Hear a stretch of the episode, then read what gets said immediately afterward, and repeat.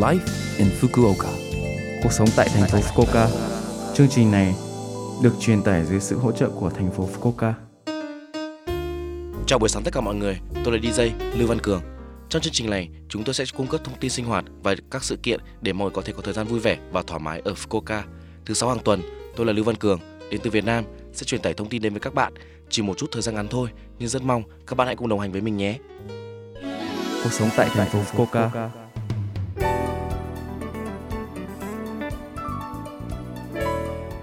Bạn thích dâu tây không?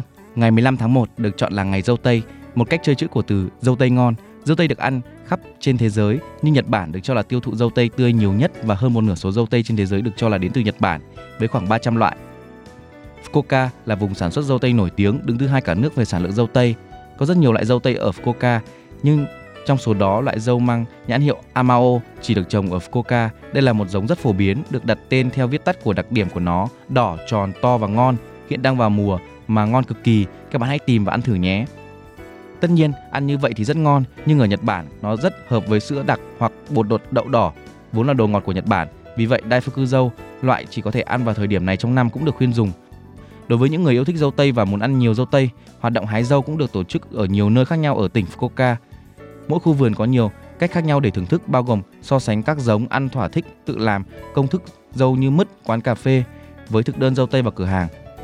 Mời các bạn thưởng thức thật nhiều dâu tây Fukuoka mùa này nhé. Dâu tây ngọt nhất ở phần ngọn nên nếu ăn từ phần cuống bạn sẽ thưởng thức được vị ngọt đến tận cuối cùng. Cuộc sống tại thành phố Fukuoka Đây là thông báo từ thành phố Fukuoka.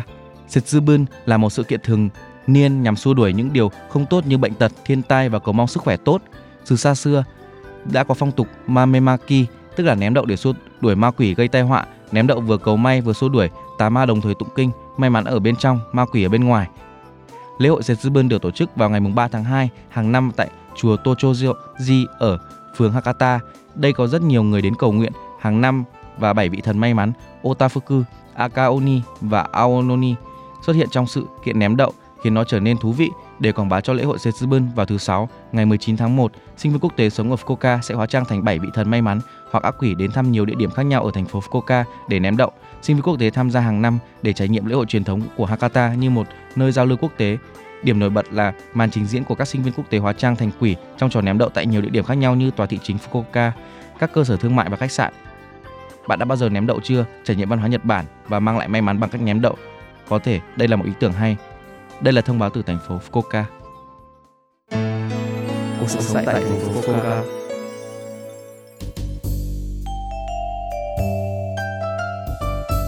Số like Infoca tuần này mọi người cảm thấy thế nào ạ? Rất nhiều thông tin bổ ích phải không ạ? Số phát sóng này lúc nào cũng có thể nghe bằng postcard. Ngoài ra, mọi người cũng có thể biết về nội dung truyền tải trên blog. Mọi người hãy xem qua trang chương trình từ trang chủ của lớp FM. Ngoài ra, chúng tôi cũng đang tìm kiếm các thông điệp gửi đến tôi và chương trình.